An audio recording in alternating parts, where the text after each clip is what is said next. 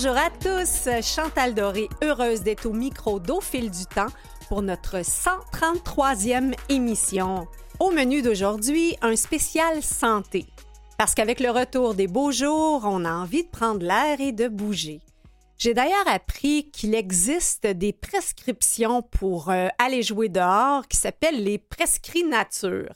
J'aurai donc le plaisir d'en parler avec nos invités d'aujourd'hui. Notre première invitée est d'ailleurs la docteure Anne-Isabelle Dionne, médecin omnipraticienne, qui a fondé le Centre Axis, pionnier en santé globale et fonctionnelle, et qui a également écrit euh, plusieurs euh, articles sur la médecine intégrative.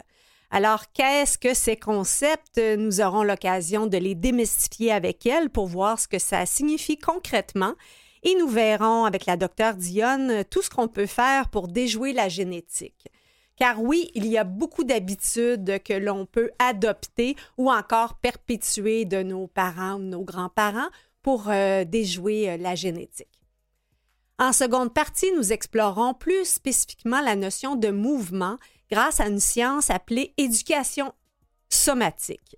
C'est un concept que je ne connaissais pas euh, non plus, qu'il me fera plaisir euh, d'explorer avec une spécialiste du sujet, Claudie Pfeiffer, autrice du livre Vivre en forme sans violence, les micro-mouvements pour bouger au quotidien. Claudie a également fondé le studio en ligne Vieillir sans rétrécir. Et je vous euh, parlerai également de l'un de nos animateurs vedettes à Canalem, Jacques Lemaître, qui est en, en fait, euh, qui donne une entrevue au magazine Virage de la FADOC euh, cet été. Donc, euh, un beau portrait que je vous suggérerai de lire avec attention. Alors voilà notre programme de cette 134e émission qui, j'espère, sera vous plaire.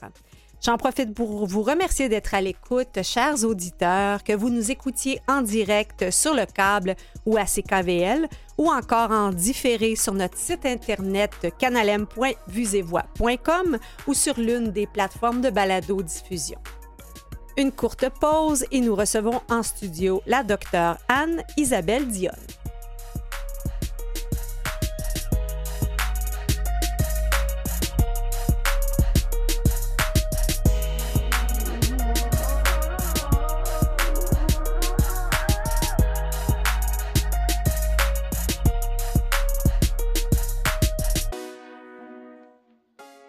Nous avons le plaisir de recevoir en studio la docteure Anne-Isabelle Dionne, qui est vraiment, on pourrait dire, euh, une pionnière en matière de, santé euh, fonctionnelle. Et d'abord, on va essayer de comprendre ce que c'est et comment un peu déjouer la génétique. Euh, bonjour, docteur Dionne. Bonjour, ça me fait un énorme plaisir d'être ici. Merci beaucoup pour l'invitation. Ben, c'est un, plaisir partagé. C'est toujours important de pouvoir discuter de prévention et on a trois beaux blocs ensemble pour euh, creuser le sujet. Excellent. Donc, premièrement, lorsqu'on parle de, médecine fonctionnelle, de quoi parle-t-on juste? En fait, c'est aussi simple que la science de l'impact des habitudes de vie. En fait, la médecine hmm. fonctionnelle, c'est la façon de regarder la physiologie du corps humain dans une perspective de promotion et d'optimisation. C'est le type de médecine qui s'intéresse plutôt à l'étiologie des différentes maladies plutôt que de simplement viser à les diagnostiquer puis les traiter. Alors, on va vraiment plus en détail. Euh, tu sais, ça n'empêche pas qu'on diagnostique quand même des maladies dans mm-hmm. la façon dont on prend en charge nos patients en médecine fonctionnelle, mais on va vraiment comprendre pourquoi cette maladie est là, où elle va chercher ses racines, mm. quel processus physiologique on peut renverser dans le but d'optimiser la physiologie, l'homéostasie et permettre au corps de revenir à la normale. Donc, ça va bien au-delà des stratégies pharmacologiques qu'on hmm. adopte pour traiter une maladie. donner une pilule. Exactement, penser que c'est magiquement euh, terminé et ou euh, contrôlé, parce que c'est ce qu'on fait hein, dans la gestion des maladies chroniques au, Québec principalement, mm-hmm. ben, ou partout en Amérique du Nord ou peut-être au monde. Euh, alors, on, diagnostique la maladie chronique et on a des cibles thérapeutiques. Hein. On ne parle pas de guérison, on parle de contrôle. Il y a mm. des médicaments qui ont été validés, qui ont été autorisés par nos gouvernements pour traiter ces maladies-là, mais on, parle bien de, de, contrôle pour atteindre des cibles thérapeutiques. Mais on sait que la physiologie en dessous de tout ça est perturbée encore. Puis mm-hmm. si on enlevait la médication, bien, la maladie réémergerait ou les symptômes réémergeraient. Donc, C'est pas, pas comme ça qu'on fait la promotion de la santé, malheureusement. C'est de la thérapie. Euh, peut-être continuer dans nos définitions. Vous avez dit le mot étiologie. Oui. Alors, d'où viennent les problèmes de santé? Hmm. Quels sont les facteurs comportementaux, environnementaux, alimentaires, etc., qui peuvent perturber donc la physiologie du corps humain pour encourager la, en fait, l'émergence d'une maladie ou d'un désordre au niveau du corps qui va se manifester comme des symptômes. Alors, des symptômes de tout, de tout ordre, ça peut être un, un, cancer qui va apparaître, ça peut être une maladie cardiovasculaire, un diabète, un gain de poids, euh, etc. Donc, mais tout ça, ça apparaît pas du jour au lendemain. Mm. Hein, ça évolue pendant des années et des années de perturbations physiologiques avant d'émerger. Et la science de la médecine fonctionnelle vise à euh, regarder avec une belle lentille mm. toutes ces années-là qui précèdent l'émergence d'une maladie pour comprendre quels sont les débalancements qui pourraient être corrigés dans un but de prévention de, de maladie. Puis bon, quand la maladie est déjà là, on fait hmm. euh, le, travail contraire en, essayant de voir d'où ça, ça émerge dans le passé. On aura l'occasion un petit peu plus tard de discuter euh, de, des facteurs de risque, des habitudes justement qui sont des bons filets de, de prévention. Mais juste pour terminer dans la notion de définition, vous avez aussi dit le mot homéostasie. Qu'est-ce que ça signifie? L'homéostasie, ça signifie l'équilibre du corps. Alors, notre corps est un ordinateur mm. extraordinaire. Hein. Tout est régulé à perfection avec les différents micronutriments, donc toutes les, molécules qu'on ingère dans notre nourriture, les vitamines, les minéraux, les, les, phytonutriments, donc qui vont jouer dans toutes sortes de molécules dans notre corps, des enzymes euh, qui vont constituer des protéines pour vaquer à des fonctions bien claires euh, dans, notre corps et donc chacun de nos organes vont occuper, donc notre foie pour biotransformer, détoxifier notre corps, les reins pour favoriser euh, l'élimination de l'urine, le cœur pour pomper, les mm-hmm. poumons pour respirer. Donc tout ça fonctionne sur un, disons, des principes physiologiques bien précis. Puis quand il y a certaines réactions qui sont perturbées par le biais de différents comportements d'exposition environnementale, etc., on va déséquilibrer ces phénomènes-là qui vont éventuellement causer des problèmes jusqu'à l'émergence d'une maladie. Hmm. Et, si on veut vraiment parler de, prévention, bien d'abord, d'abord comprendre le rôle de la génétique dans les maladies. Et, en tout cas, plus je lis euh, et, je reçois des gens au fil du temps, plus je me rends compte qu'on a beaucoup plus de pouvoir hmm. qu'on le croit sur un vieillissement actif et sain. Tout à fait, tout hmm. à fait, tout à fait. En fait, on, on peut comparer notre génétique peut-être que l'analogie vous a déjà été présentée dans le passé, mais j'aime, je vais la répéter. Donc, mm-hmm. l'analogie du livre de recettes. Hein, quand on, parle de notre génétique, donc notre code génétique dans nos noyaux de toutes les cellules de notre corps, on le voit comme un gros livre de recettes euh, qui va être le même dans toutes les cellules de notre corps.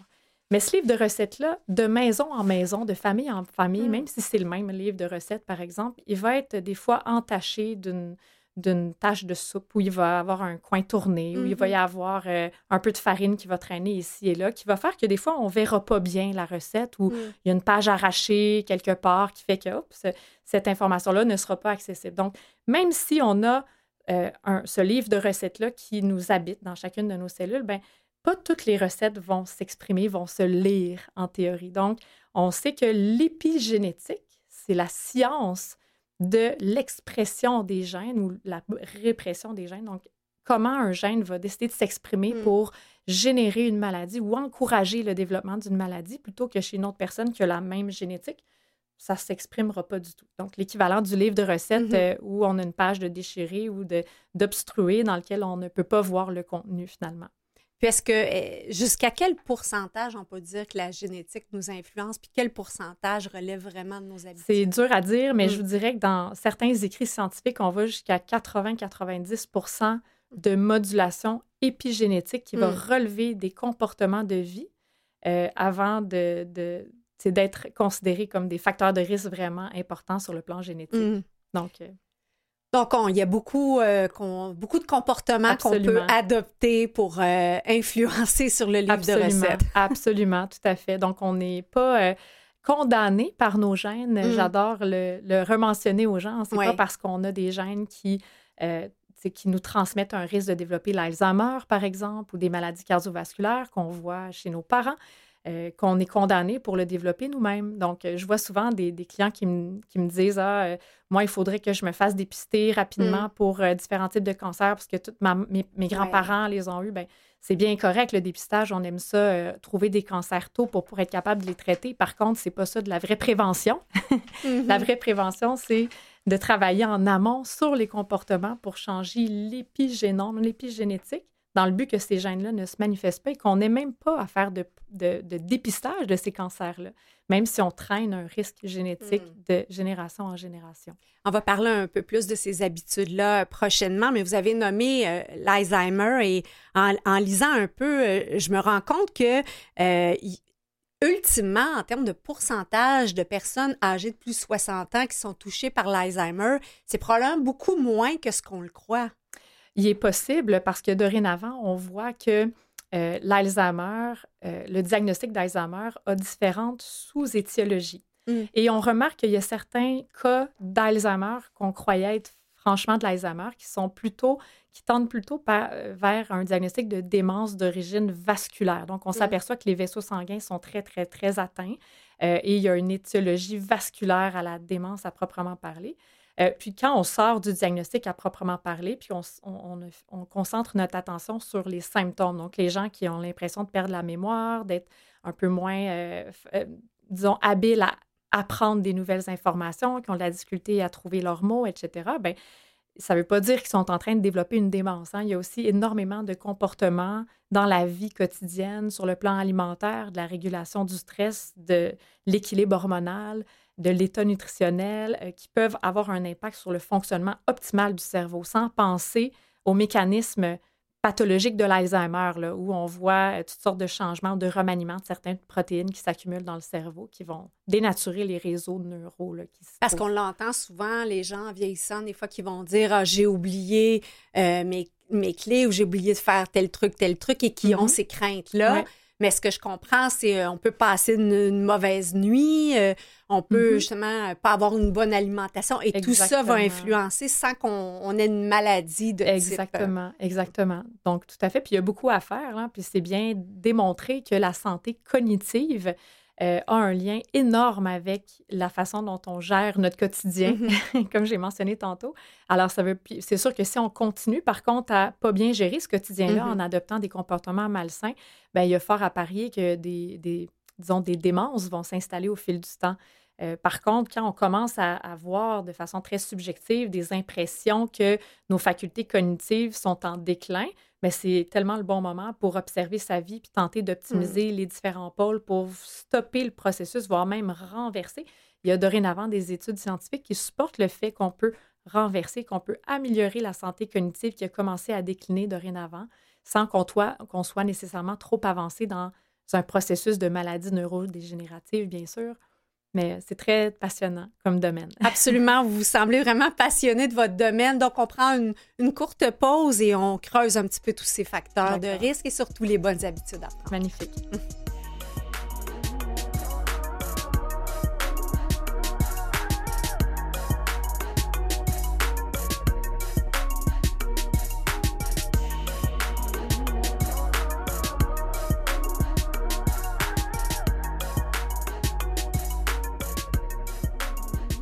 De retour à Au fil du temps avec la docteure Anne-Isabelle Dionne.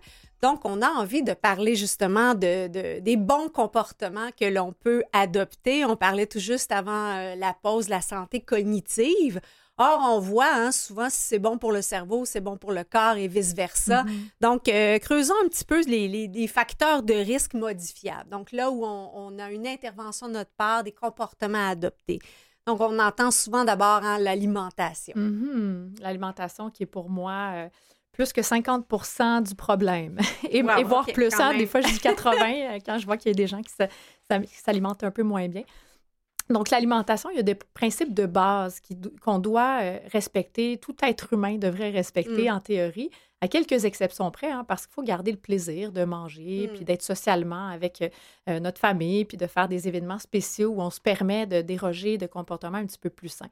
Mais dans l'ensemble du temps, quand 70 à 80% du temps, on est capable de maintenir des comportements sains, ça devrait relever de choisir des aliments qui sont non transformés. Mm. Alors, on est très bon là, pour apprendre à lire des étiquettes alimentaires puis savoir où les grammes de sucre et de, de, de, de, glucides, de, sodium doivent se trouver, de gras, etc. Mais l'objectif, c'est de jamais avoir à le faire parce mm. qu'on veut aller chercher des aliments qui n'ont pas d'étiquette nutritionnelle, point à la ligne. C'est-à-dire le tour de l'épicerie, hein, jamais dans les rangées.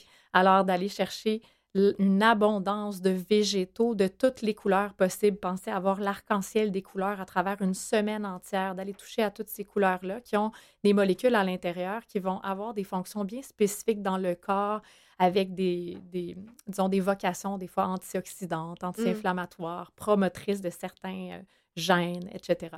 Alors, l'alimentation très végétalisée, fruits et légumes, je préfère plus de légumes que de fruits naturellement mm. parce qu'on peut euh, rapidement manger trop de fruits en ayant beaucoup trop de sucre. Puis rappelons-nous que dans notre génome, dans notre génétique, là, quand on se reporte il y a 100 000 ans, si, l'humain existait à ce moment-là, ben, on n'avait pas accès à des fruits tropicaux au mm-hmm. Québec hein, à, longueur d'année. Donc, manger des bananes, des mangues, des pommes, euh, des petits fruits, euh, toute la journée, tous les jours, c'est tout à fait contraire à comment notre génétique supporte l'exposition à cette abondance de fruits. -là. Donc mm. là, je parle de fruits, mais ça peut être un peu tous les nutriments auxquels on peut être exposé.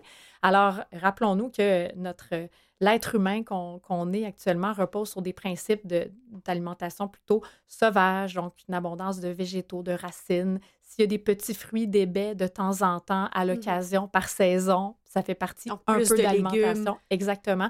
Des viandes de bonne qualité. Euh, donc, au Québec, en ce moment, on, se repousse maintenant en 2023, on essaie de choisir des viandes de pâturage qui sont nourries à l'herbe, qui sont nourries sinon avec euh, des grains qui sont biologiques, mais principalement à l'herbe, euh, qui vont contenir en fait dans leur, au sein de leur viande une densité nutritionnelle nettement plus élevée que des viandes industrialisées mmh. qui, qui, émergent là, de, de, fermes aux États-Unis, par exemple, où tout le Comment on fait pour les reconnaître quand, quand c'est des emballages, il n'y a pas nécessairement justement beaucoup d'informations? Le mieux, c'est d'aller chez le producteur. Puis il y en a mm. plein au Québec, des producteurs de viande locale, biologique, euh, nourris à l'herbe. En fait, euh, sur Internet, ça regorge de ressources. Puis ces producteurs-là sont plus que contents d'être capables de nourrir la, la, collectivité. Donc, acheter une grosse boîte de viande à congeler au en début d'année, on peut être correct pour le reste de l'année. Euh, et je pense que c'est une excellente source de protéines quand on va même toucher aux abats qui sont contenus dans la viande, dans les, dans les, dans les animaux, entre autres, qui sont des sources extraordinaires euh, de vitamine A, de vitamine E, mm. de zinc, de choline, de sélénium, etc. Des choses qu'on trouve en nettement moins grande quantité dans certains végétaux, entre autres. Donc, super important d'aller choisir des viandes de qualité. Poissons, la même chose, de choisir des poissons sauvages plutôt que d'élevage qui mm. sont euh, davantage contaminés par différents types de polluants. Euh, alors, je, suis personnellement, comme médecin, pas du tout, euh, euh, disons, dans, le mode de véganisme ou de végétarisme. Ah, je pense très important mm-hmm. d'avoir une très, très, très, très grande quantité de végétaux dans son mm-hmm. alimentation sans, sans que. Oui, c'est ça. Je pense que je suis très, très ouverte à inclure des produits animaux lorsqu'ils sont bien choisis. Euh, puis d'avoir des, des, suggestions de, de, végétaux pour pallier à ça naturellement. Donc, côté prix, euh, jusqu'à quel point justement acheter chez le producteur, quelle influence ça a? Parce qu'on le sait, les, les aliments, le panier d'épicerie a bondi. Mm-hmm. Euh, de quelle façon on peut s'assurer de garder notre panier d'alimentation à un, un prix une très bonne question. Ça peut être effectivement un petit peu plus cher de choisir des aliments bio, nourris à l'herbe. Euh, sachez qu'on investit dans l'économie locale en faisant ça, mm-hmm. alors c'est quand même un bon choix. Et dans notre santé. Et dans notre santé, tout à fait. Puis, tu sais, quand on, quand on commence à cuisiner largement avec des aliments non transformés, locaux, on se rend compte que la consommation des repas, on n'a plus besoin de manger autant. Là. Mm. Manger des aliments transformés, là, moi j'appelle ça des calories vides. C'est bien beau, on a un gros emballage, ça a l'air gros dans l'estomac, mais une heure après, on a faim, on a envie de reconsommer des choses. Donc, quand on regarde la globalité de ce qu'on peut consommer quand on va se réfugier dans l'alimentation transformée, ça peut nous coûter finalement pas mal plus cher à force de mm-hmm. grignoter puis de combler notre faim plutôt que de cuisiner un repas qui est peut-être plus cher à l'assiette, mais qui va nous faire euh, euh disons, durer jusqu'au prochain repas, 4, 5, 6 heures plus tard, sans avoir beaucoup très faim, parce qu'il y a beaucoup de protéines, beaucoup de bons gras, beaucoup de fibres qui ont été ajoutées à l'assiette. Donc, pour moi, je trouve que c'est fondamentalement important, en tout cas, de faire ces choix-là, puis peut-être d'outrepasser cette limitation qui a, euh, que, la facture peut évoquer, peut-être, en se mm-hmm. disant que globalement, avec un petit recul, euh, c'est un investissement finalement en soi, en notre santé. Il y a les légumineuses aussi. Les légumineuses, tout à fait, qui sont pour certains peut-être moins bien tolérées sur le mm. plan digestif, mais pour d'autres, très une excellente source et substitut pour pour les viandes, absolument. Ben, justement, hier, je faisais mon épicerie et ça m'a tellement frappé ce que, ce que, ce que vous dites, euh, effectivement, que si on fait le tour, j'ai vraiment réalisé, euh, je, vous lisais de dire d'éviter les rangées du milieu, d'avoir vraiment peut-être une liste de ce qu'on a besoin spécifiquement. Mais, mais c'est vrai que des fois, on a, on a, tendance à faire le tour de toutes les rangées, puis de regarder ce ah qui est là. C'est là qu'on prend les petits biscuits. C'est là qu'on prend les petites euh, biscottes, là, puis qu'on n'a pas, on n'a plus le courage de passer tout droit une fois qu'on les a vus, tu sais.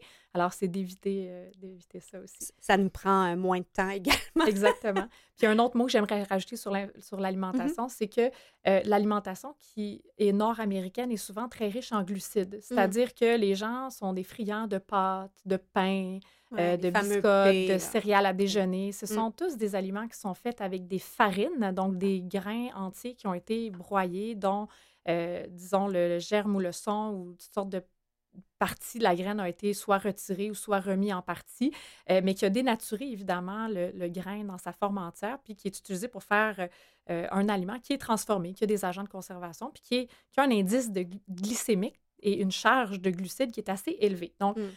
Nous, en Amérique du Nord, là, on est des populations, là, en fait, je vous dirais qu'on a juste à peu près 8 euh, à 10% de la population qui a une santé métabolique normale. Hein. Donc, plus que 90% de la population a une santé métabolique anormale. Et le principal. chiffre, ça. absolument. Puis mm. c'est pas étonnant quand on regarde l'assiette des Nord-Américains. Mm. Euh, puis c'est pas juste au c'est pas juste aux États-Unis là, au Canada, mm-hmm. on est pas mal des copies conformes des États-Unis maintenant euh, dans la façon de nous alimenter malheureusement. Ah oui, ça a régressé. ben ça, ça, ça, régresse de plus en plus. Là. On voit les taux de, de surpoids, de cancer, de, de, mm. diabète là, qui sont en train de, plonger vers le haut. Donc c'est évidemment un, problème là, de voir la santé de la population.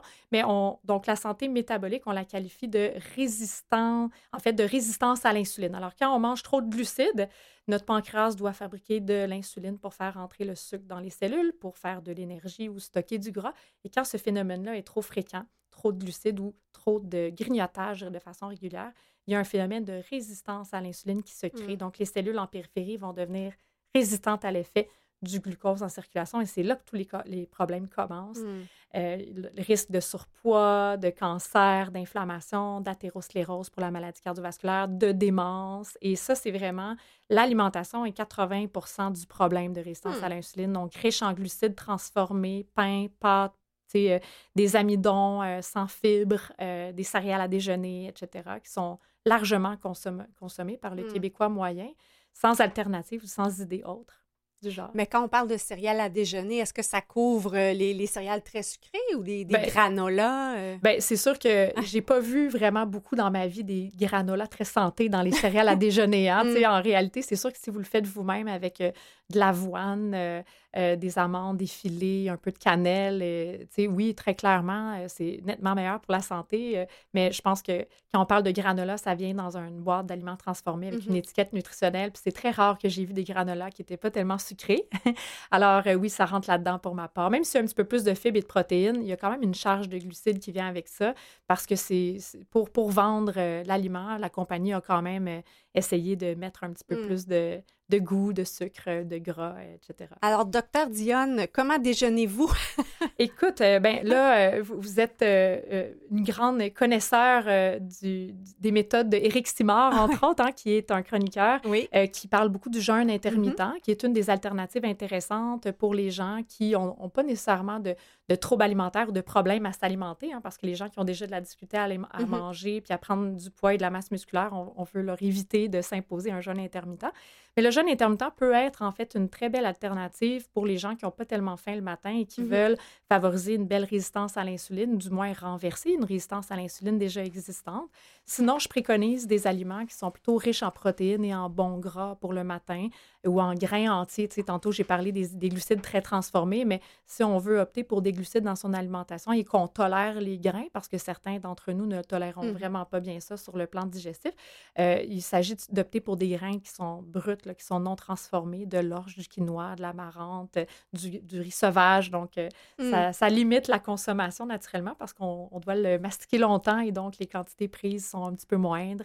Et donc, euh, bon, c'est un apport un peu moins de glucides. Donc, pour les déjeuners, effectivement, des sources de protéines de bon gras, un œuf ou deux à la coque, un yogourt grec plus, un petit peu plus gras avec des petits fruits, des baies, euh, nature, évidemment, pour ne pas mmh avoir trop de sucre dans l'alimentation, une omelette. Euh, euh, j'aime beaucoup faire des ce qu'on appelle des smoothies verts, donc mmh une tonne de légumes verts ensemble avec quelques bleuets, des graines de lin, euh, un citron entier pour donner un petit goût acidulé. Puis bon, tu sais, il y a un, petit, un petit jus pas trop sucré qui apporte énormément de mm-hmm. vitamines et minéraux. Là, donc, c'est toutes des idées intéressantes. Je peux vous dire, cher auditeur, que ça semble fonctionner parce que la docteure euh, Dionne est ravissante, et, pleine de vitalité avec euh, un poids plus que santé. donc, on prêche pour vous prêcher pour votre paroisse.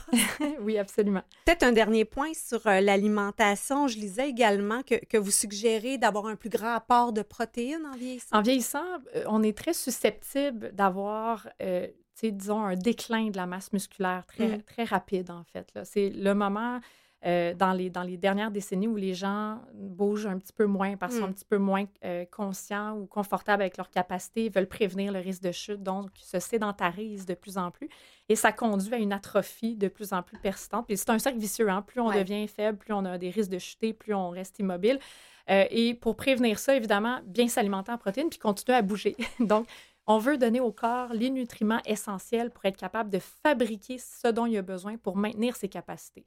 Donc, euh, c'est comme, tu sais, si on, s'attend à, avoir des beaux biceps euh, en restant assis sur notre sofa euh, à, l'âge adulte, là, on n'ira pas loin. Hein? On n'aura pas grand-chose qui va se modifier sur notre corps. Alors, il faut vraiment stimuler tous ces organes-là pour qu'ils tendent à vouloir se, s'hypertrophier, comme on mmh dit en, médecine, donc grossir, puis favoriser la, la, tenue de l'activité qu'on veut leur faire faire. Donc, euh, donc, augmenter la, quantité de protéines, des protéines de bonne qualité dont on, a parlé précédemment, mm-hmm. euh, et, manger euh, éviter de sauter des repas, éviter peut-être pour, sauf, sauf si c'est le cas du déjeuner, si on va vers le jeûne. Oui, exactement. Puis ça, encore une fois, je suis, j'ai mes réserves, c'est-à-dire que c'est une très un très bel outil pour quelqu'un qui a des problèmes cardio-métaboliques ou mm-hmm. qui veut favoriser par moment des, des, séances de jeûne prolongées pour enclencher des mécanismes de guérison, de, euh, on ne rentrera pas dans les détails, je pense que ce n'est pas l'objectif de, la discussion aujourd'hui, mais euh, ce n'est pas pour tout le monde nécessairement. Mm-hmm. Puis, tu sais, une personne âgée qui a déjà la difficulté à manger tous ses repas,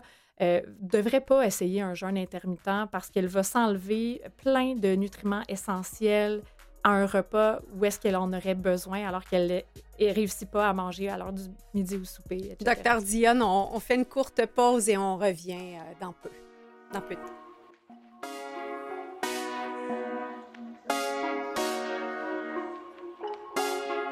Ici Jeannette Bertrand. Vous écoutez l'émission Au fil du temps avec Chantal Doré. On ne sait pas ce que Jeannette met dans son assiette et ce qu'elle fait comme exercice, mais sans doute que ça lui réussit bien. Dans son cas, c'est probablement de maintenir une santé cognitive, des projets, des projets et encore des projets. Et on en discute pour un troisième bloc avec la docteure Anne-Isabelle Dionne. Donc, on, parlait un peu des habitudes de vie hein, qui viennent des fois de, nos parents. En fait, souvent, on a vu nos parents euh, manger de certaines manières, bouger de certaines manières, avoir une relation euh, avec leur, stress, leur sommeil, leur relation interpersonnelle. Donc, comment ça nous a influencé? Parce que là, on, parlait de déjeuner, mais on s'est fait dire mange tes trois repas par jour, déjeune bien. Donc, comment ça nous influence, euh, toutes ces habitudes-là, de ce qu'on a appris de nos parents et comment un peu corriger le tir? Eh bien, ça nous constitue malheureusement, hein, parce mm. qu'on est quand on est éduqué, notre cerveau euh, fabrique un réseau neural qui constitue finalement notre personnalité et notre habileté à faire des choix en fonction de notre vécu. Alors, c'est tout à fait normal de faire des choix qui sont peut-être moins sains pour la santé si on émerge d'un environnement où mm-hmm. c'est tout ce qu'on a vécu, tout ce qu'on a connu. Et là, on devient un peu surpris quand le reste de la société nous dit que finalement, c'est pas bon. Ben là, on devient convaincu que non, finalement, euh, ça doit être eux qui ont tort, c'est moi qui ai raison, j'ai fait ça toute ma vie. Mm-hmm. Donc, euh, c'est extrêmement difficile à défaire. Hein. Mais comme on a réussi à, construire ce réseau neural-là par une éducation euh, rigoureuse, on est capable de le défaire puis de le reconstruire autrement. Ça prend juste énormément d'investissement, de patience et de répétition faut pas euh, lâcher hein, avec euh, le premier essai. Si au bout d'un mois d'essai, on retourne à nos anciennes habitudes, c'est tout à fait normal et physiologique. Il euh, faut réessayer et tenter de changer des éléments une petite marche à la fois. Puis j'aime bien dire à, tous ceux qui veulent changer leur comportement d'y aller tellement par des petites étapes que ça semble un petit peu ridicule à première vue. On va mmh. parler de l'exercice physique, par exemple. Donc, moi, je dis aux gens, ben moi, je veux cinq minutes par jour. Cinq minutes, êtes-vous capable d'avoir ça? Hein? Hmm. On est toutes cinq minutes sur notre téléphone, cinq minutes aux toilettes, cinq minutes euh, dehors à rien faire. Là, alors, cinq minutes, on n'a pas d'excuse pour ne pas avoir pris mm-hmm. cinq minutes. Donc, après, avec cinq minutes, j'encourage les gens à aller marcher ou faire une activité physique qu'ils aiment en cinq minutes. Puis à la fin de cinq minutes, on arrête.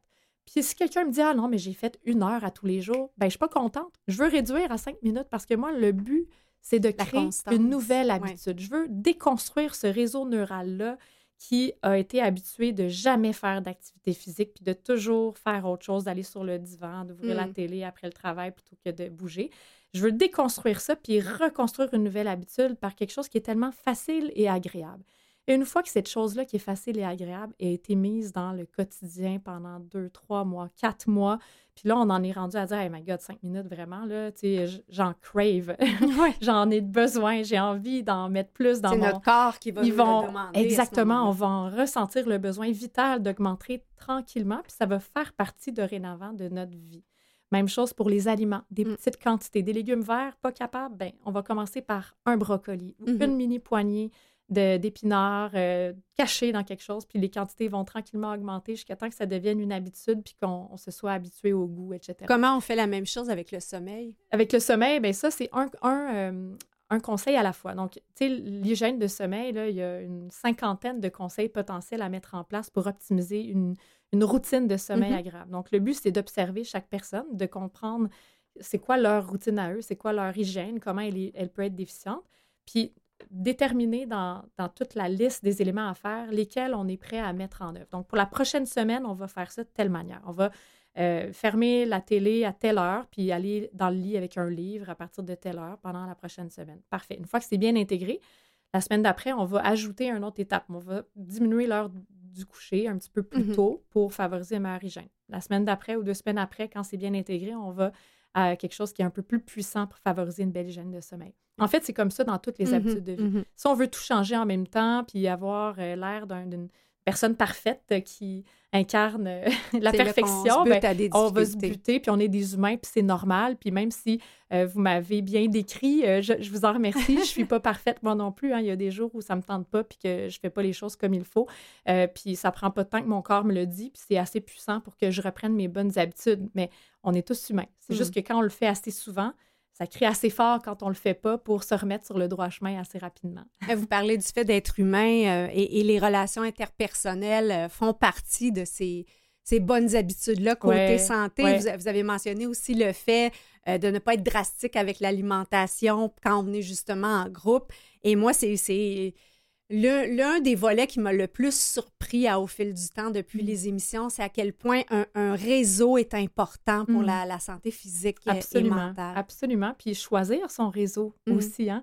Donc, avoir un réseau pour nous supporter dans cette quête de santé-là euh, est, tout à fait important. Puis avoir des gens qui euh, méprisent ou qui critiquent les hmm. choix qu'on tente de faire, c'est peut-être parce que c'est pas le bon réseau. Mais il faut, il faut le choisir soigneusement. Mais effectivement, le soutien social qui nous propulse vers des choix qui sont, qui sont meilleurs pour notre santé, puis aussi la santé mentale qui en découle, de pouvoir partager, échanger, euh, dans la bienveillance, avoir mm-hmm. de la compassion à l'égard de quelqu'un et vice-versa. C'est très apaisant pour l'esprit, pour le corps, qui réagit à l'esprit beaucoup. Hein? Donc, euh, D'avoir des gens déjà qui ont des bonnes habitudes ou décider d'en prendre ensemble, s'encourager là-dedans, euh, ouais, ça, doit exactement, jouer. Exactement. Aller marcher dehors avec quelqu'un plutôt que seul, c'est mille fois plus encourageant que de devoir se, instaurer la rigueur dans notre vie de le faire constamment. Ce que j'aime faire avec mes amis, c'est des, des rendez-vous de marche. Donc, on s'appelle, on discute. Donc, c'est une manière un peu de jumeler euh, les deux. Exactement. Euh, la, notion de stress aussi, je pense que c'est un des... J'imagine quand on dort mieux, on bouge et on mange bien, ça a déjà un impact sur le stress. Tout est interrelié. Euh, tout à fait. Donc, une mauvaise nuit de sommeil, des choix malsains en termes de relations interpersonnelles, une alimentation aussi qui est très malsaine peut vraiment bouleverser l'équilibre des hormones du stress. Alors, le cortisol, qui est l'hormone dont on entend parler beaucoup en lien avec le stress, peut mm-hmm. s'élever de façon plutôt chronique chez des gens qui ont des, une très mauvaise hygiène de vie. Ça peut perturber une tonne d'éléments dans le corps, autant le profil hormonal, hormonal sexuel, mm. euh, l'état inflammatoire du corps, la propension aux infections récurrentes, une mauvaise guérison des plaies, une mauvaise régénérescence mm. de nos cellules, un mauvais sommeil en soi ça peut aussi affecter notre santé cognitive, hein, parce que l'hormone de stress va euh, empêcher certaines structures du cerveau de bien se régénérer et bien, se, bien fonctionner. Alors, je n'utiliserai pas les mots euh, ou le nom des, substances à proprement parler pour ne pas perdre les mm-hmm. auditeurs, mais les hormones du stress, c'est un peu toxique pour la santé du cerveau. On veut les garder normalement en fait, à, leur niveau normaux. C'est normal d'en avoir, puis il faut en avoir, hein, parce que c'est ce qui nous donne notre vitalité, c'est ce qui fait qu'on se lève le matin avec un mm-hmm. certain niveau d'énergie, puis qu'on accomplit des choses. Mais quand c'est beaucoup trop élevé tout le temps, ben c'est là que les problèmes euh, arrivent. Alors, euh, c'est très important à médier, autant avec des périodes de restauration, de méditation pleine conscience, de mm-hmm. relaxation, de respiration, de cohérence cardiaque, de temps pour soi, des marches en nature, le contact avec la nature, des relations interpersonnelles saines, des, nuits de sommeil optimales, mm-hmm. euh, éliminer l'apnée du sommeil s'il y en a et la traiter avec le CPAP ou les autres méthodes mm-hmm. qui traitent l'apnée du sommeil, de sorte que les nuits de sommeil puissent enfin être optimales et que les niveaux de cortisol soient plus bas au lever, puis que les nuits euh, euh, euh, puissent avoir leur euh, puissent faire l'effet escompté de ce qu'on veut que le sommeil fasse finalement. J'ai même lu qu'on pouvait avoir des prescrits nature. Oui, exactement. Donc c'est la faculté de prescrire des contacts en nature pour les gens qui en auraient besoin. Donc on sait que ben, en fait tout le monde devrait avoir on devrait même pas être dans une situation où on, prescrit ça parce que ça devrait être intégré pour tout le monde. Euh, alors, le contact avec la nature a des vertus scientifiquement hmm. prouvées dans la régulation de l'humeur, la régulation de l'inflammation. Euh, donc, on voit plein de bénéfices santé à aller en nature, en marcher, toucher à des végétaux, euh, embrasser des arbres. Hmm. C'est un moment de, calme et de restauration personnelle aussi.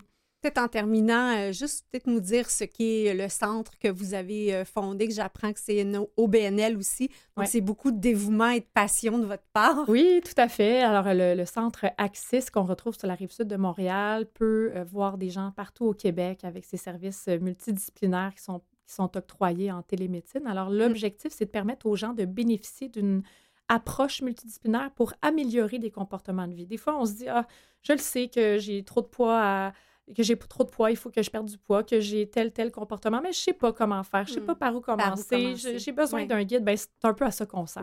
Alors, des coachs santé, nutritionnistes, naturopathes, kinésiologues, euh, intervenantes psychosociales, des infirmières cliniciennes, on a joint le volet un peu médical avec les infirmières cliniciennes dans le but de... Il y a des gens qui ont de l'hypertension, du diabète ou toutes sortes de problèmes comme ça qui amorcent des meilleurs comportements et qui s'avèrent à ne plus avoir besoin de leurs médicaments. Donc, on mm. les voit, on leur fait des prises de sang, puis on réduit leur médication lorsque nécessaire parce qu'ils vont mieux. Et ils ont, redonné à leur corps tous les outils et, en fait, comme on disait au début, on parlait d'homéostasie, d'équilibre physiologique, on donne à notre corps tout ce dont il a besoin pour rester en santé et recréer son état de santé avant que la maladie s'installe. Puis ça, ça passe par les comportements qu'on aide à instaurer chez nos clients. Je crois que vous avez le, Éric Simard sur votre conseil euh, d'administration, donc euh, qui est chroniqueur ici à Au fil du temps. Donc, je pense que vous faites partie des, pionniers qui nous éveillent euh, sur la prévention. Merci beaucoup, docteur Dionne, d'avoir été avec nous. On retire tout plein de bons conseils, ne serait-ce que l'épicerie, juste de le remarquer. ça fait vraiment une grosse différence. Je l'ai remarqué hier. C'est bien. Belle conscience. Oui, merci d'avoir été avec nous. Ça me fait bien plaisir, merci. Après la pause, nous discutons d'éducation somatique.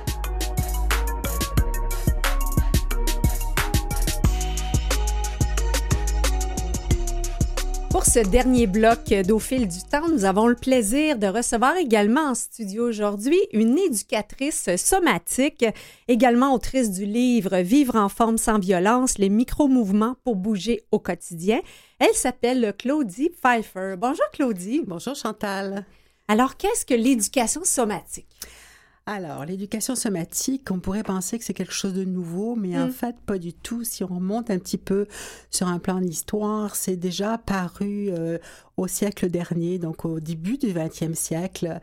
Euh, il y avait comme c'était comme un mouvement un petit peu pour euh, mettre fin à, en danse par exemple au carcan de, de au carcan de la danse qui enfermait un petit peu le corps comme euh, une, mise en remise en question des pointes euh, pour libérer le corps. Des pointes, euh, des pointes en, oui, en, danse classique. Et puis en gymnastique, par exemple, on voulait trouver une, une alternance, une alternative à, à, une technique trop rigoureuse. Mm. Et on a commencé à avoir l'apparition de la, la, gymnastique douce, qui était comme une, une, une, autre façon de considérer son corps de façon plus libre.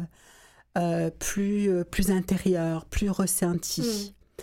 pour d'une certaine façon euh, trouver une, une, alternative à une trop grande rigidité imposée de l'extérieur. Donc ça, ça date, il y a eu des pionniers qui sont arrivés à moitié du XXe siècle, comme Moshe Feldenkrais ou la technique Alexander, qui sont tous partis, de, ils ont eu des blessures, puis ils ont mm. cherché d'autres façons de sortir de leurs blessures pour trouver une autre façon de bouger qui allait les aider euh, au quotidien.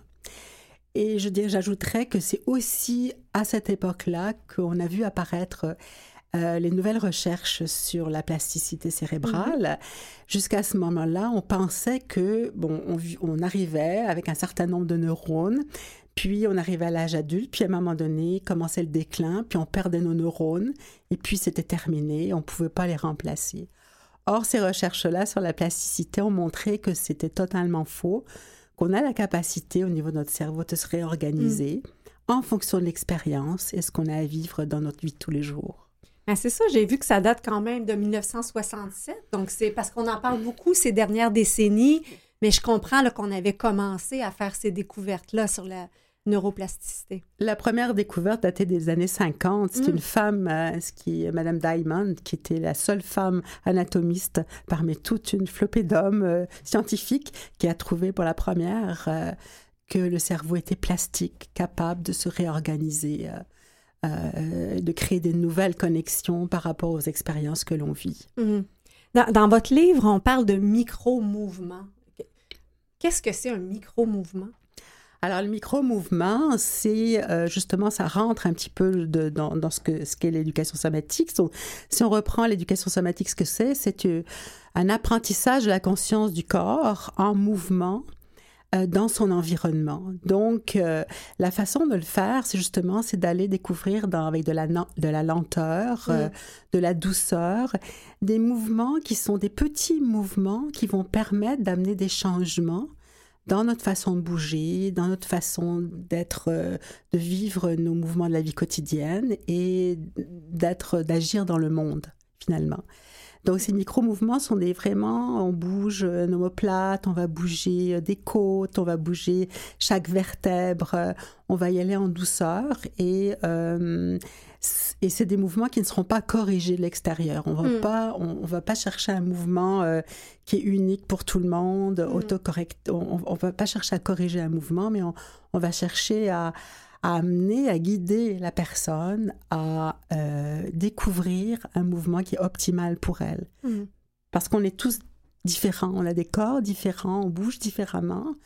On a chacun une histoire, il y a des, des traumas, des difficultés, des limitations. Donc, il s'agit d'accueillir ces limitations-là et d'amener de la douceur hmm. et porter attention à ce qu'on est capable de faire avec des petits mouvements. Est-ce qu'on parle, entre autres, est-ce que c'est dans le courant de, de Qigong, Tai Chi, tous ces mouvements euh, très lents qu'on observe peut-être davantage chez des, des communautés plus orientales?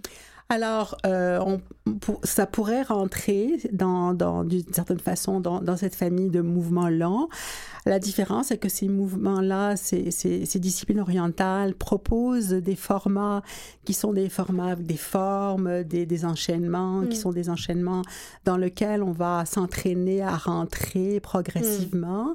En éducation somatique, on guide la personne, c'est souvent au sol, des fois assis euh, à être son propre chercheur de mouvement. Par exemple, on ne montre pas les mouvements, les enseignants ne montrent pas les mouvements, on, guide par la parole quand c'est des cours de groupe ou par le toucher quand ce sont des séances individuelles, pour que chacun trouve sa propre façon de bouger. Mhm. Euh, qui, qui est en fonction de ce que la personne est capable de faire. Donc, on est vraiment dans l'intérieur plutôt que dans une démonstration. On n'est mhm. surtout pas dans une démonstration. C'est-à-dire que les, enseignants d'éducation somatique à travers le monde euh, sont formés à guider sans mhm. démontrer. Euh, parce qu'on ne veut pas qu'il y ait un modèle à suivre. On est tous différents. Euh, dans nos histoires et dans nos corps, il y a une grande diversité et c'est important que chacun trouve la façon de respecter qui il est et hmm. de petit à petit amener des changements. Et les changements se placent justement parce qu'on a cette plasticité cérébrale qui permet par une expérience de mouvement de remplacer, hein, le, docteur Dion qui était là parlait aussi d'habitude et de remplacer euh, des mauvaises habitudes par des nouvelles, mais si on a des limitations, c'est qu'on a eu une façon de s'utiliser dans sa vie qui a amené ces limitations. Mm-hmm. Donc, si on les a apprises, ces, ces, ces habitudes-là, on est capable aussi de les désapprendre pour les remplacer par d'autres. Eh, vous parlez un peu de, la démonstration, la pression. J'ai moi-même fait de la danse et euh, c'est quelque chose qui fait qu'il m'a éloigné de la danse parce qu'il y avait cette pression-là de faire le mouvement exact plutôt que d'être dans un ressenti ou une forme d'expression qui, moi, m'animait. Et, je vois maintenant... Euh, il y a un certain culte de la performance dans le sport. Maintenant, les applications, on veut aller vite, on veut faire tant de kilomètres en tel nombre. On est vraiment plus dans l'extériorisation d'une performance plutôt que dans euh, une attention à soi-même. C'est exactement ça. Moi-même, je suis issue de la danse, puis mm-hmm. j'étais éducatrice physique, donc je, connais bien ces milieux-là. Euh, la différence par rapport à ça, c'est justement d'amener la personne à ressentir. Le, mm. le ressenti, la première étape. Apprendre à ressentir son mouvement vécu de l'intérieur. Apprendre à ressentir comment on bouge euh, plutôt que avec une finalité d'image extérieure mm-hmm. à soi. Mais c'est de ramener euh, la conscience de ce qu'on fait pour pouvoir ensuite le transférer dans, euh, dans la vie de tous les jours. C'est tout à fait ça. C'est de ramener. Et à ce moment-là, l'image importe peu. L'apparence n'importe pas. Et ça, c'est important parce que si on parle après de, de, la question de l'agisme, c'est quelque chose qui est très important. Oui, ben c'est ça. Hein. on sait qu'il y, a beaucoup, un peu, malheureusement, de préjugés négatifs sur le, vieillissement. On parle d'image, on, on, voit beaucoup de sollicitations au niveau d'une perfection. On voit prenons simplement l'exemple cette semaine de Martha Stewart euh, qui est octogénaire, où on, la voit en maillot de bain. Euh, et il y a une certaine pression à correspondre à des modèles. Oui. On le voit même dans les réseaux sociaux, on le voit, hein, des, des, on montre des personnes qui, ah mon Dieu, à un certain âge, sont capables de réaliser des choses incroyables, mais dans, dans la réalité de tous les jours, c'est des petites victoires sur mm-hmm. soi qui sont importantes. Et euh, les stéréotypes, euh, il y a énormément de stéréotypes négatifs parce qu'on vit, on le veuille ou pas, dans une société très agiste. Mhm. Il faut savoir qu'il y a deux courants qui, qui, qui s'opposent actuellement. Il y a une, une, vision déterministe qui est on décline, puis on est bon à mettre au placard. Mhm. Hein. Puis une vision plus développementale qui dit on commence à vieillir depuis qu'on est né, on se développe, on se transforme. C'est une vision qui s'appuie justement sur la plasticité du cerveau. Mais imaginez, c'est en 2021 que l'OMS, l'Organisation mondiale de la santé, a sorti un rapport sur l'agisme qui a montré à quel point il y a des stéréotypes, des préjugés, euh, de la discrimination mm. extrêmement importante dans le monde entier, que ça crée beaucoup de dégâts, mais les dégâts se créent surtout, bah, surtout dans la façon dont on se perçoit. Mm-hmm. Et la façon dont on se perçoit fait qu'on devient fataliste. Je pense à, des réflexions que j'entends dans le vestiaire de la piscine où je vais. C'est à cause de l'âge. C'est à, mon âge. Ah, à mon âge. De toute façon, c'est normal. Donc, il y a de l'auto-agisme aussi, soi-même. Il y a de l'auto-agisme mm. qui vient parce qu'on a internalisé cette pression qui est très, très forte dans notre société. Et est-ce que on est responsable de ça? Non, on n'est pas responsable. Par contre, on peut agir et d'une certaine façon résister, euh, prendre les moyens pour ne pas, euh, je dirais, succomber ou ne mhm. pas euh, être entraîné dans cette spirale défaitiste qui fait qu'on se retire ensuite petit à petit et qu'on rétrécit. Oui, justement, j'aimais beaucoup l'expression de vos ateliers en ligne, vieillir sans rétrécir. Parce qu'on a souvent cette image-là de. Hein, on, va, voir la, personne âgée qui rétrécit, le dos courbe et autres. Et, il y a toute la notion de posture aussi euh, là-dedans, sur laquelle peut-être vous avez un éclairage intéressant. Alors ça, c'est très intéressant. Merci de me poser la question parce que la posture, il y a encore une fois une vision sur la posture qui serait, on devrait avoir une posture valable tout le temps, une bonne posture. Puis, mais dans les faits, c'est pas possible parce que mm. la posture elle-même, elle se transforme en fonction de ce qu'on a à vivre. Et euh, c'est la posture, c'est le résultat d'une organisation interne. Mm. Effectivement, quand mm. on vieillit, on a tendance à être gagné par les fléchisseurs, on commence à se courber. La façon dont nous, on le travaille en éducation somatique, on va proposer différentes options, on va différents moyens pour, pour non pas forcer à se redresser, mm. mais par des petits micro, par des micro-mouvements, puis par différentes explorations, on va vous inviter à varier des mouvements pour qu'au final, peut-être qu'il y a une transformation qui va se faire au niveau de la posture. Mm. Et on, observe, je le vois dans ma clientèle, on va faire des mouvements au sol, on va, et on va me dire je me sens plus droite, je me sens plus mm. alignée, je, je, me sens plus en sécurité, je me sens plus en confiance. Et ça, c'est euh, c'est fantastique. Plutôt qu'être dans la performance de se faire dire tiens-toi le dos droit. C'est ça. là, par exemple, pour nos auditeurs, on pourrait faire une toute petite expérience. Donc, si vous êtes assis sur une chaise, asseyez-vous à l'avant de votre chaise. Et puis, simplement fermez les yeux quelques instants et observez à l'intérieur de vous-même comment vous êtes assis sur mm. vos fesses. Est-ce que vous êtes assis un peu en avant, un petit peu en arrière? Observez simplement ce petit mouvement à l'intérieur de vous. Et euh, laissez doucement le dos repartir en arrière vers, la, vers le dossier de la chaise, puis enroulez votre tête quelques fois. Puis revenez vous remettre plus à la verticale. Mm. Et répétez ce mouvement une deuxième fois, puis revenez à la verticale. Respirez-le tranquillement. Puis maintenant, laissez le, dos se refermer, les côtes se refermer à droite. Donc mm. penchez-vous un petit peu à droite, laissez le bras pendre, puis revenez à la verticale. Laissez le, corps pencher à gauche, puis revenez à la verticale. Faites ça plusieurs fois, à droite, puis un petit peu à gauche, et revenez ensuite à la verticale. Et observez quand vous revenez à la verticale, avez-vous l'impression que vous tenir droit, ça vous demande moins hmm. d'efforts? Est-ce que ça vous coûte moins cher en termes d'énergie pour vous tenir droite? Hmm. Donc, c'est comme ça qu'on va aborder la posture, par différentes propositions, pour qu'au bout du compte, notre cerveau intègre une information en ayant pris plusieurs chemins. Il y a eu des hmm. reconnexions neuronales et ensuite, le cerveau va choisir la, la façon la plus économique pour nous tenir debout. Hmm. C'est un bel éclairage que vous nous faites, Claudie. Si on veut en savoir davantage, le, votre adresse de votre site Internet? Alors, claudiepfeiffer.com, euh, vieillir sans rétrécir.com, euh, qui est un site euh, qui est spécialisé justement pour, euh, pour cette problématique de, de pouvoir vieillir avec plus de de liberté, plus, euh, plus de fluidité, euh, plus de plaisir. Oui. Merci beaucoup d'avoir été avec nous. Ce fut un plaisir. Merci beaucoup, Chantal. Merci. Au revoir. Au revoir.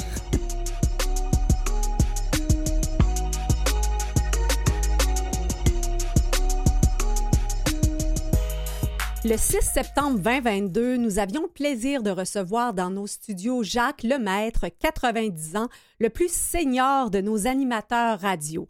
Jacques anime sur les ondes de Canalem, sur les ailes de la musique, et voilà que notre animateur est en vedette dans le magazine Virage de l'édition 2023 avec la merveilleuse Sophie Thibault en page couverture. Alors, dans cet entretien, euh, Jacques euh, nous confie le grand plaisir d'animer euh, l'émission. il est avec nous depuis trois décennies, imaginez-vous. Jacques a également fait la lecture de romans parce qu'on fait du livre audio et la lecture de journaux pour les personnes qui ont un handicap visuel. Donc, c'est un grand plaisir de découvrir également ce que les membres de notre équipe disent de Jacques. On y cite notamment Jean-Sébastien Laliberté, notre chef de diffusion technique, Philippe Lapointe, notre directeur d'antenne. Et on apprend que ce sera la dernière année euh, de Jacques sur euh, nos ondes. Alors, euh, la beauté, c'est que tous les épisodes sont en, fait seront en rediffusion ou sont présents sur le site internet de canalem.vuesetvoix.com. Alors, on remercie euh, nos invités, la docteure Anne-Isabelle Dionne, son centre Axis, c'est centreaxis.ca.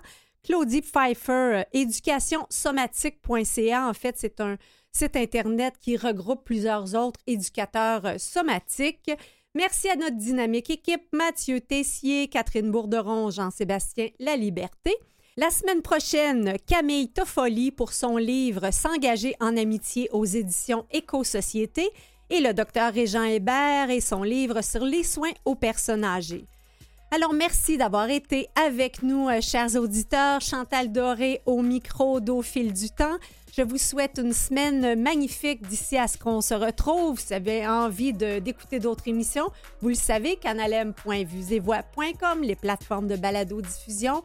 Alors, je vous suggère, tiens, d'écouter euh, un épisode en prenant une belle grande marche en plein air et, tiens, en grignotant des beaux légumes et des belles respirations. Portez-vous bien, je vous embrasse. On se retrouve la semaine prochaine.